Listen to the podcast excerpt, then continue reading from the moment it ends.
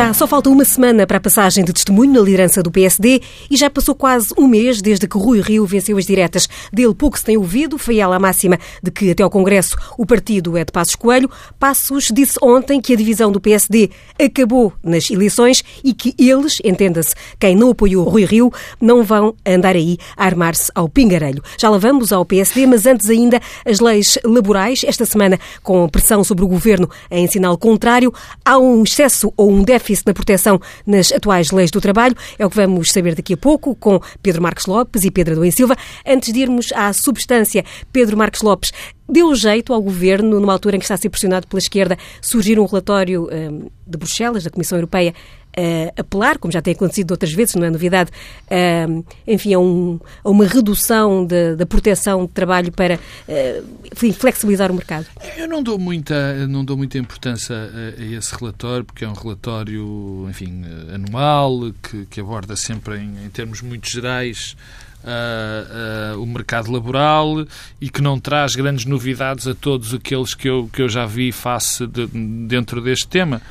Agora, uh, também é verdade que ajudou muito o governo, ajudou muito António Costa no discurso, não é? Porque, por um lado, permitiu-lhe dizer que não, enfim, não, não alinhava pelo diapasão da Europa neste, nesta, nesta vertente e, e portanto, dando, uh, uh, vendendo a imagem de que teria outro tipo de posição. E depois, na frente interna, acabou por dizer que não via qualquer uh, razão para se que mudasse a, a, a, legislação laboral. Portanto, quer dizer, tentou fazer aquilo que anda a fazer e que, no fundo, é o, é o, o alfa e o ômega deste, deste governo, de fazer a quadratura do círculo nesta, neste tipo de situações, neste tipo de, de problemas que a geringonça cada vez eh, encontra mais e que era previsível que encontrasse. Já aqui o disse várias vezes, há um conjunto de, de, de questões fundamentais onde o PS não se entende nem se vai entender com o, P, com o PCP e o Bloco de Esquerda. E são em temas, e são logo temas muito importantes para a comunidade. Um deles, claramente, é a questão da legislação laboral. Eh, eh, nós este ano, nós esta semana, além, se me permites, uh, alargo só um bocadinho a conversa, tivemos a, a posição do Partido Comunista Português, que é conhecida. Do Bloco de Esquerda também. E do Bloco de Esquerda também.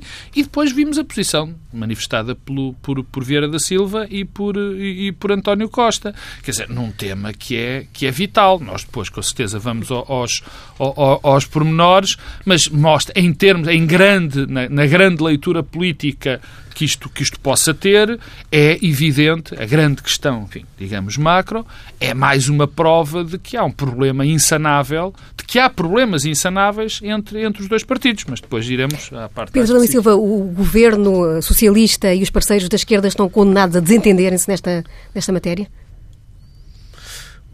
Bem, não sei se estão condenados, mas não procuram entender-se. Hum, eh, eh, o, o, o surpreendente desta semana é que ela não teve nada de novo.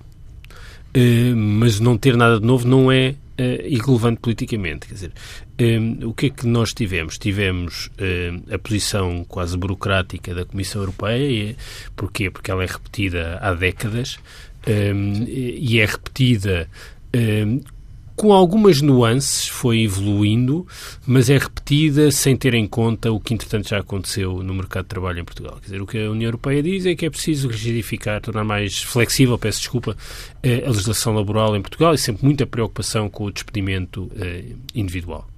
Eh, ora, Portugal é o país que, nas duas últimas décadas, sensivelmente, mais diminuiu o índice de proteção do emprego isto é, tornou mais flexível a legislação laboral, partiu de uma posição de facto de grande rigidez, mas foi aquilo que mais uh, evoluiu.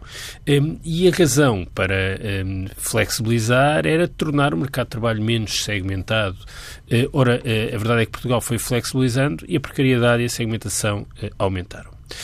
O PCP, e mais o PCP do que o Bloco até, tem a posição diametralmente oposta, ou seja, diz que é preciso no fundo, regressar ao Código de Trabalho eh, anterior às revisões do princípio eh, do século XXI, as duas, a de 2002, 2013 e depois de 2009, eh, e, portanto, recuperar um conjunto de disposições que se foram perdendo.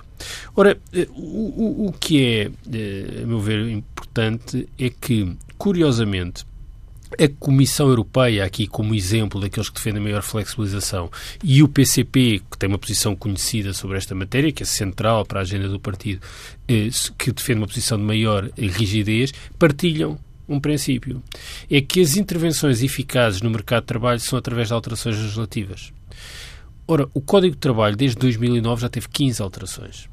Hum, e eu julgo que eh, é importante explorar as possibilidades de intervenção no mercado de trabalho, de regulação no mercado de trabalho e de contrariar problemas endémicos e sistémicos do mercado de trabalho português, explorando outras dimensões. E, portanto, esta convergência em torno de legislar e alterar o código como forma de intervenção é, a meu ver, um mau princípio.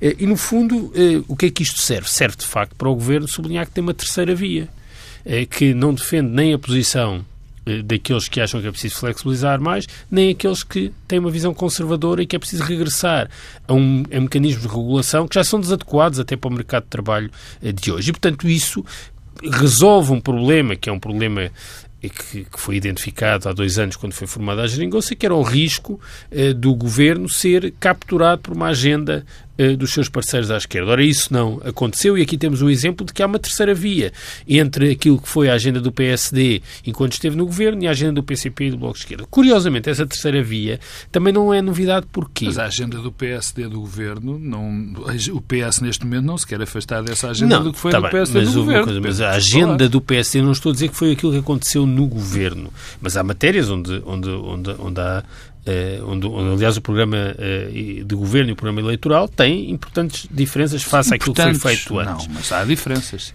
Mas isso tem a ver com outra coisa que é uh, a passagem do programa eleitoral para o programa de governo e para os acordos conjuntos.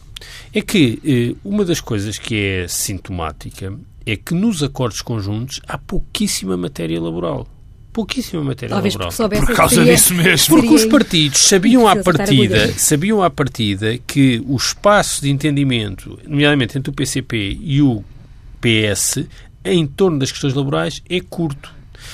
E, portanto, isso politicamente tem pouca relevância hoje, porque, na verdade, o governo está obrigado a quê? Está obrigado a cumprir o programa eleitoral, e há coisas no programa eleitoral que ainda não foram concretizadas que têm a ver com matérias laborais, e está obrigado às, às posições conjuntas. Mas elas são relativamente eh, escassas em matéria laboral. Agora, e o que é que isto importa? Importa para o futuro. Importa para o futuro perceber o que é que estes três partidos pretendem fazer em torno destas matérias para o futuro, porque eu aí julgo que é essencial perceber que não é possível eh, Jerónimo Sousa disse muitas vezes que a geringonça não se vai repetir. A geringonça não se pode repetir. Ou os partidos conseguem ter algum tipo de entendimento partilhado sobre o que é que querem fazer em, em, nas questões laborais, ou é de facto muito difícil construir um projeto suportado pelos três partidos. Ah, eh, agora, eh, isso implica um exercício que ainda não foi feito e um esforço. Repara, o governo alemão, que, a coligação alemã que foi formada, teve meses a negociar o programa conjunto. É preciso um esforço de trabalho em conjunto que eu não vejo a ser feito. Sim, mas não mas é preciso, as pontes de, mas é existem entre a CDU e o Mas é preciso uma outra coisa, que é o que determina a agenda. E para utilizar uma expressão que o PCP utiliza sempre, que a meu ver é adequada, aliás, que é a correlação de forças. Qual é a correlação de forças? Por acaso... E, e agora, a correlação de forças só se vai medir nas eleições. Por acaso é interessante o termo correlação de forças até para esta situação concreta porque isto permite-nos também perceber as dinâmicas, as dinâmicas do, por exemplo, do PS e do PCP. É absolutamente normal que o Partido Socialista. Bem, para já é normal o PS ter esta posição, porque tem sido esta, basicamente, a posição histórica do, do Partido Socialista em todo, no, naquilo que tem sido a evolução da legislação laboral neste país. Quer dizer, nunca foi uma, uma posição muito distante, muitíssimo, pouquíssimo distante de, de, da posição do, do, PSD ou até do CDS. Aliás, uma, uma das revisões da legislação laboral foi, foi do ministro do indicado próprio, pelo, pelo CDS, foi o, o, o Dr. Bagão Félix. Mas, mas Nesta altura, concretamente, até as duas posições são, uh, uh, fazem parte do, do, do, dos dois partidos, as posições clássicas dos dois partidos, tal como a do PCP faz parte. De...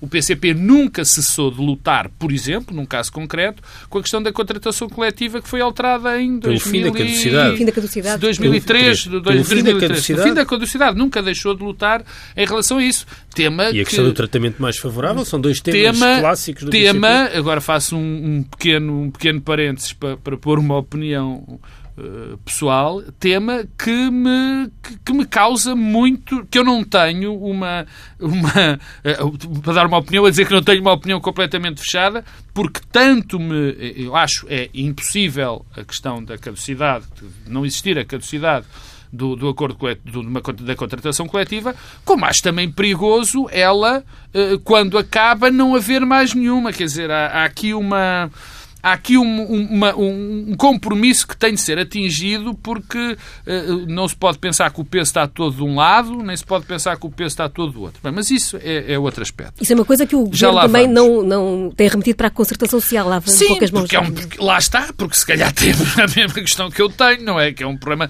de muito difícil, difícil resolução. Como todos os problemas, já lá vou àquilo que eu ia dizer em relação às agendas do PS, como todos os problemas em relação à legislação laboral são bastante complicados e não têm uma resposta evidente porque eh, há situações de comunidades onde a legislação do trabalho, sendo menos flexível nos despedimentos, dá origem a, a, a mercados de trabalho e economias mais produtivas, onde há mais, eh, eh, onde o emprego precário é menor, como há outras comunidades onde o facto de ser mais rígida tem exatamente os mesmos, os mesmos efeitos. Quer dizer, é, é, é, há aqui um.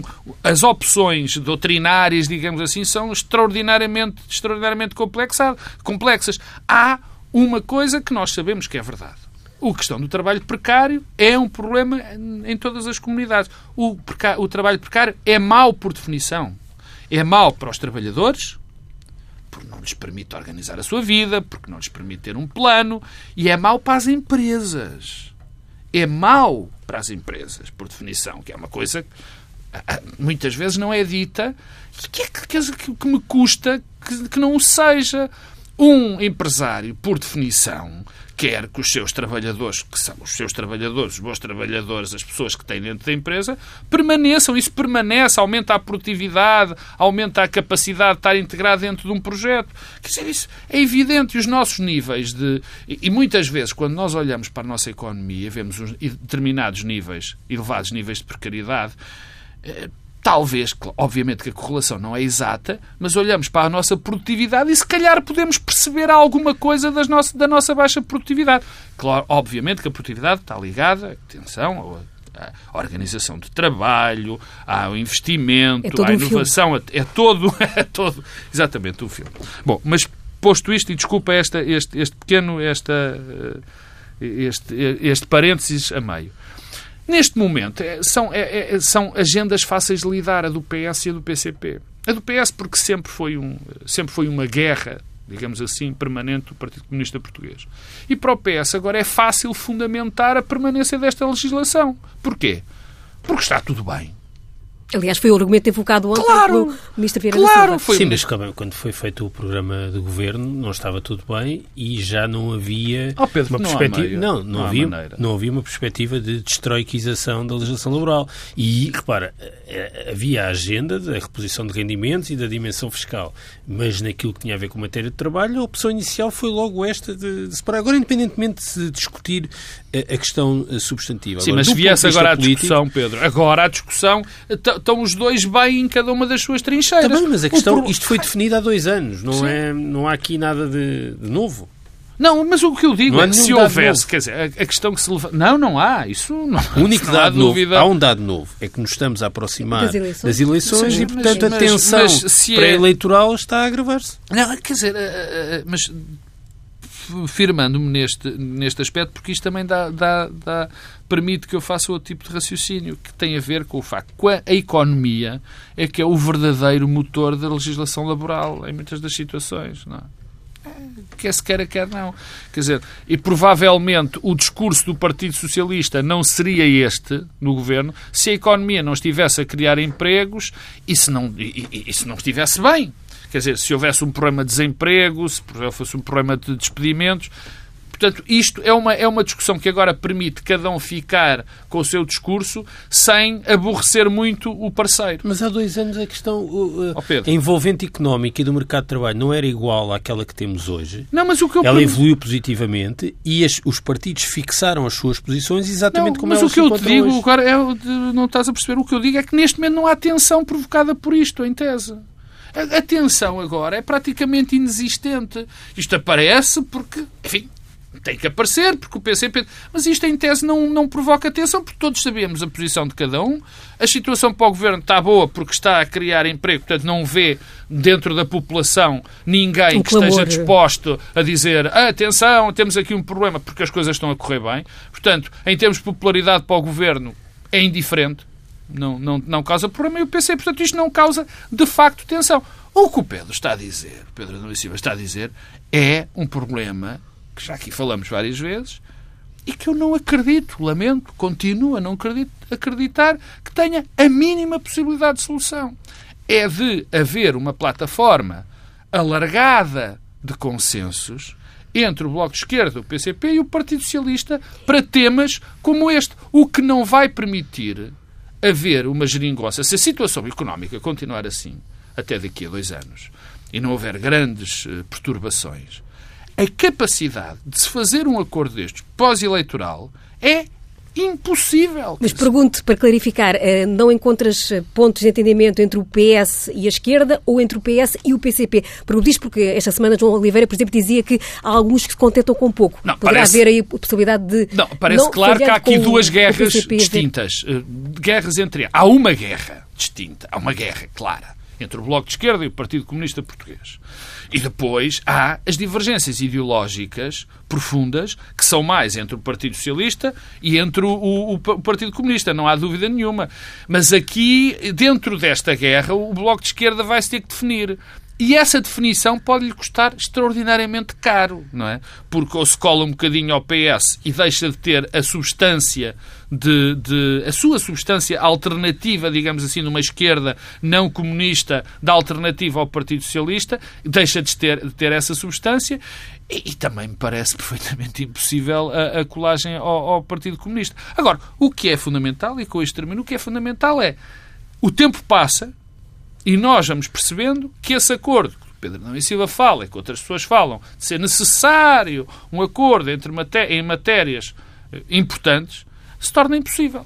Esta semana tivemos mais um exemplo. Pedro Dão e Silva, o Governo, no programa eleitoral, colocou a questão do combate à precariedade assente, eh, por um lado, em incentivos às empresas eh, para eh, contratarem sem ser a prazo, por outro lado, a penalização das empresas que tenham excessiva rotação de trabalhadores.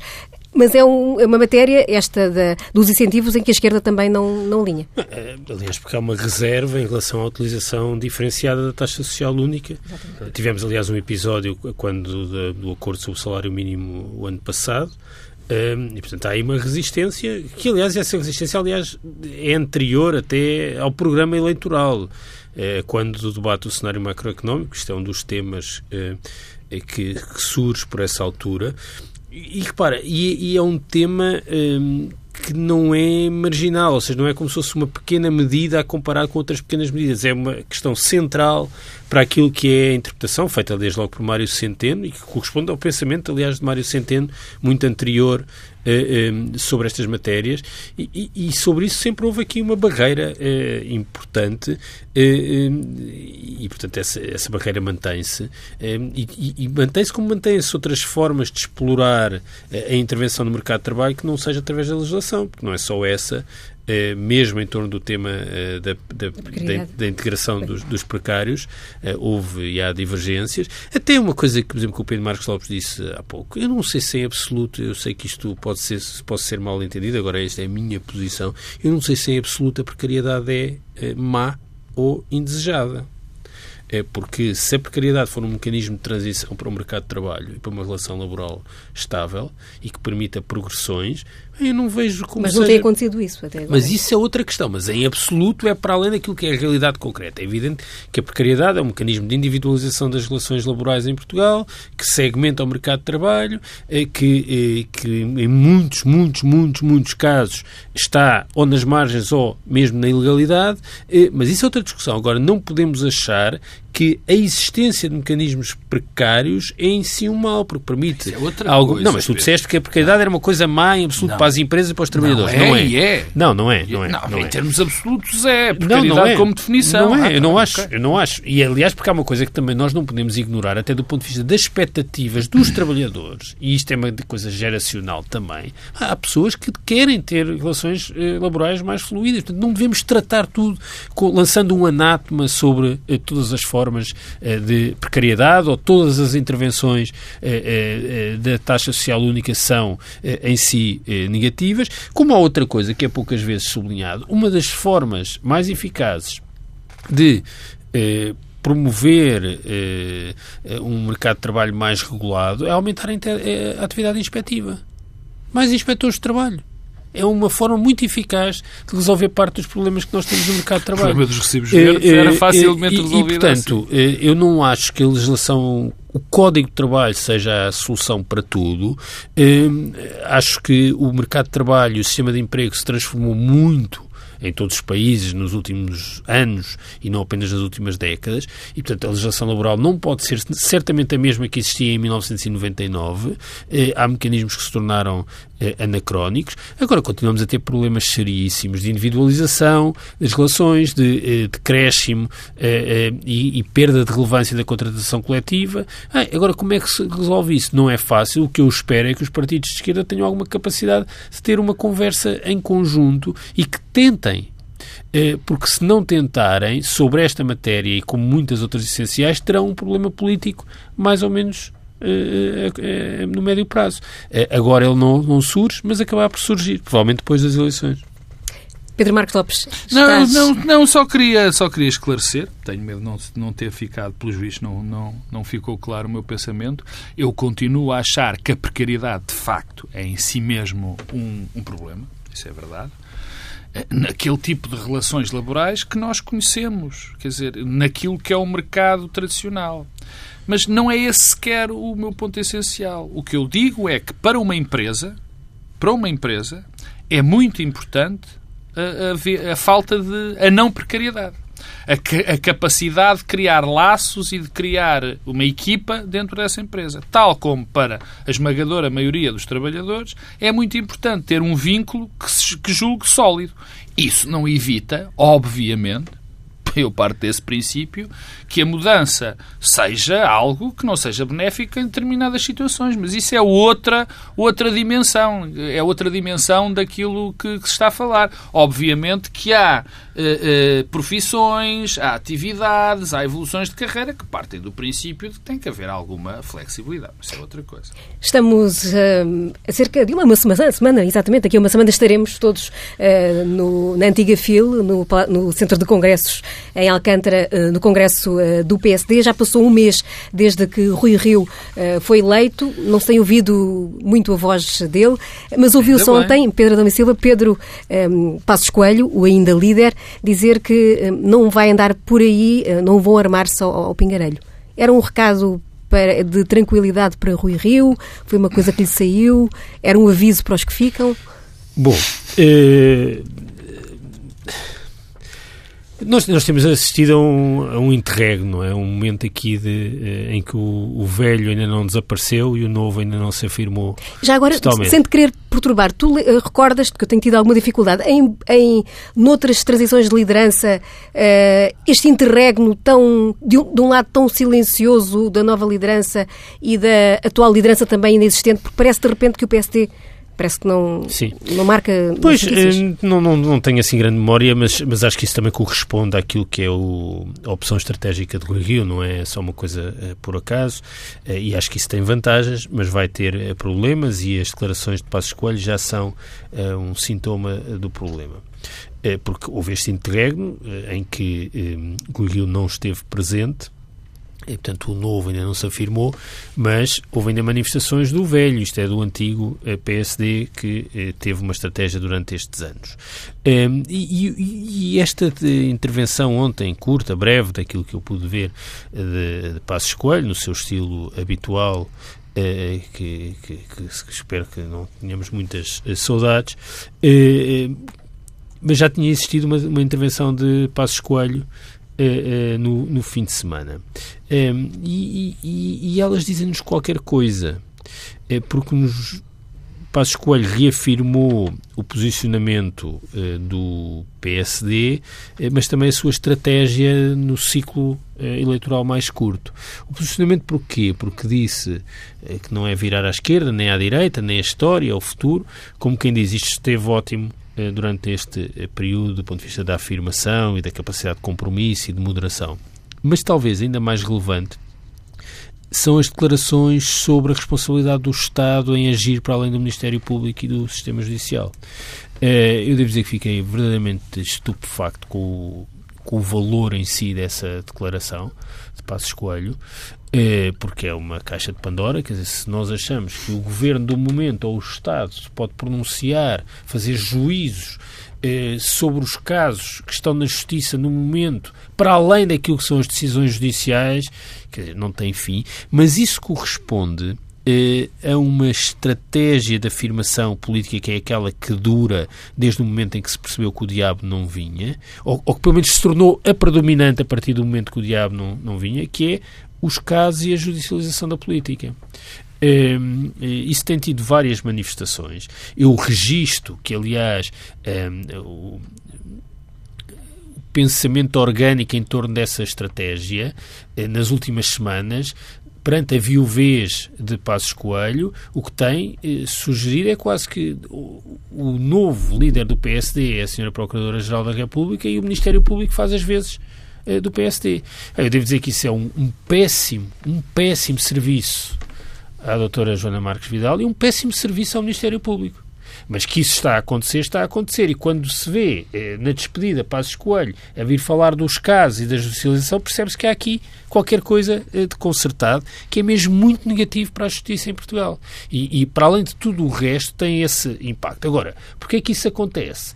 Eu acho que é porque a explicação é de sempre porque eh, esta direção cessante do PSD não tem nada a dizer sobre políticas públicas de alternativo, porque aquilo que tem, de, que tem a dizer tem de ser ocultado sob pena de não ser viável politicamente. E, portanto, o que é que sobra? A catástrofe económica e financeira ou falar de outras coisas, porque aquilo que é o pensamento sobre políticas, sobre compromisso, sobre entendimentos, sobre matérias laborais, sobre a saúde, sobre a educação, não pode ser dito. E não sendo dito, a, alternativa é esta. Isto, continuo a achar que isto é um seríssimo problema para Rui Rio, porque Rui Rio tem de fazer três coisas, como todos os líderes novos, que é unir, renovar os protagonistas e reorientar estrategicamente o partido. Ora, a combinação destas três coisas com esta uh, liderança cessante, que tem uma, uma lógica e uma afirmação política radicalmente oposta e radical, e radical, vai trazer eh, problemas. Vamos ver como é que aqueles que acham que a liderança da direita deve ser entregue ao Ministério Público e à Procuradora-Geral da República, coitada da Procuradora-Geral da República e do Ministério Público, vão eh, reagir perante a afirmação de um líder que vai gerir mais silêncios que bem eh, tenta, tem um estilo mais cerebral, mais racional, vai comprometer-se apenas com questões de médio prazo e não vai querer estar a comentar todos os dias aquilo que acontece, como é que essa direita que fica órfã vai reagir. Pedro Marcos Lopes, ainda antes de, de irmos ao. E há bocado o Pedro Adão e Silva falava uh, das vozes que, perante o silêncio do Rui Rio, as vozes do PSD que cessa agora uh, intervieram, e lembro-me de Miguel Pinto Luz, por exemplo. Mas, ainda oh, antes... desculpa sim, sim. lá, eu não estava a pensar tanto nas vozes do PSD cessante que, que tem intervenção, estava a pensar naqueles que, no espaço público, à direita, interpretam aquilo que deve ser a posição do PSD, não é bem Eu mesma depois digo coisa. o que é que o Pedro ainda quer dizer. Mas ainda, ainda antes de, de, de, ir a essa, essa, essa parte, como é que ouviste estas uh, recentes e quase em jeito de despedida palavras de, de Pedro Passos Coelho? Com tristeza, com tristeza, porque não acho que Eu acho que Pedro Passos Coelho agora. E eu acho que ele se tem protegido, francamente. Eu acho que até aqui ele tinha estado muito bem, porque preferiu resguardar-se, eh, tomou uma posição de, de, silêncio face àquilo que estava partido, mesmo de silêncio em relação a, a, a ao que. Ao, enfim, à política comum e aos acontecimentos cotidianos. E, portanto, achei que estava muito bem, achei que estava, de facto, a ter uma boa saída. E ainda acho, francamente, eu acho que isto, digamos, eu prefiro olhar para isto como um pequeno, um, um, uma infelicidade. Acho que os comentários que fez sobre, sobre as investigações e os comentários sobre corrupção e sobre a IURD, achei infelizes, mas achei infelizes, mas preferi, hum, francamente, é uma opção. preferi não ligar, porque acho que são graves e são um bocadinho embaraçantes até para, para a próxima liderança do PSD. E, portanto, nesse aspecto, e como eu desejo ardentemente, como acho que qualquer cidadão que se preocupe com a política deseja que o PSD consiga construir uma, uma alternativa baseada em, em políticas, baseada numa, numa nova maneira de, de, de, ver os problemas e de os solucionar. Eu prefiro que prefiro pensar, prefiro não dar relevo para que isso possa acontecer, porque nem me posso imaginar que haja uma mínima possibilidade da condução da política do PSD ser feita falando da PGR e falando de, da IURD. E como é que viste então, eh, indo agora a outra, outro, outro pedaço desta conversa, uh, aquela carta, aquele repto, em jeito de repto de Miguel Pinto Luz, tentando condicionar de certa forma o que vai ser a eu, eu mais eu, eu, eu, mais do que...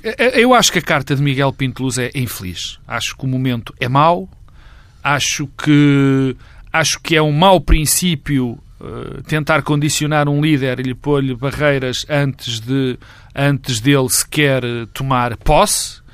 Uh, e depois, acho também que é uma má maneira de alguém querer assumir o protagonismo e de ser, provavelmente, o, o outro, o futuro líder. Acho uma má forma.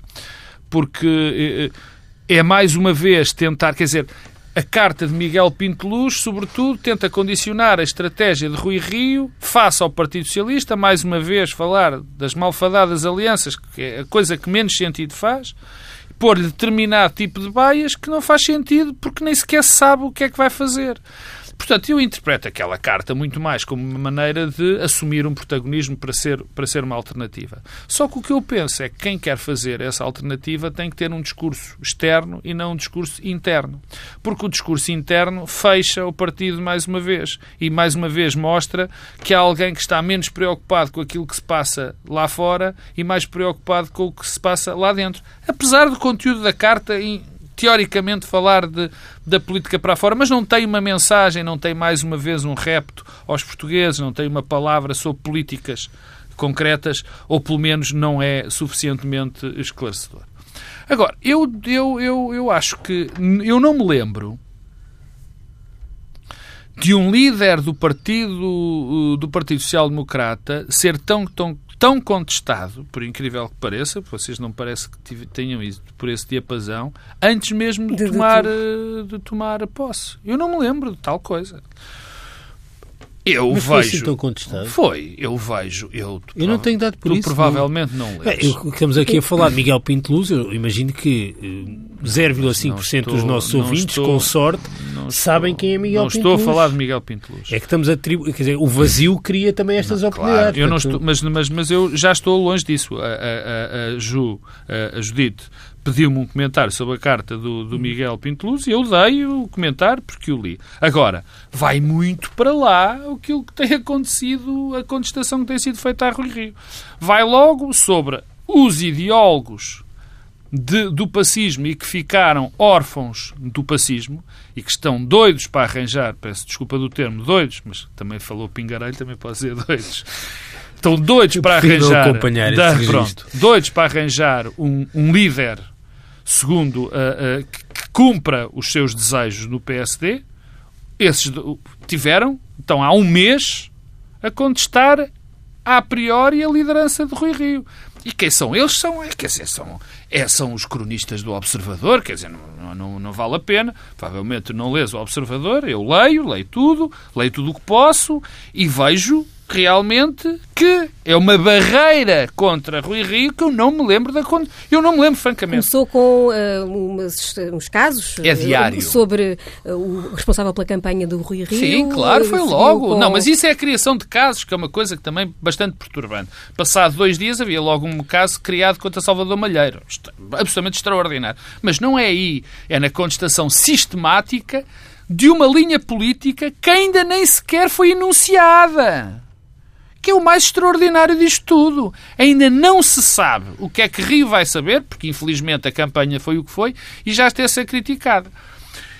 Bom, mas não é só não é só nesse campo. O Pedro falou e eu, eu, eu, eu disse que não queria dar valor e não dou valor àquilo que Passos Coelho disse, mas também aquilo é uma maneira de condicionar uma, de uma determinada forma aquilo que a liderança de Rui Rio. Porque uma coisa é, é dizer que não, que não se quer fazer uma coisa e depois fazê-lo, exatamente.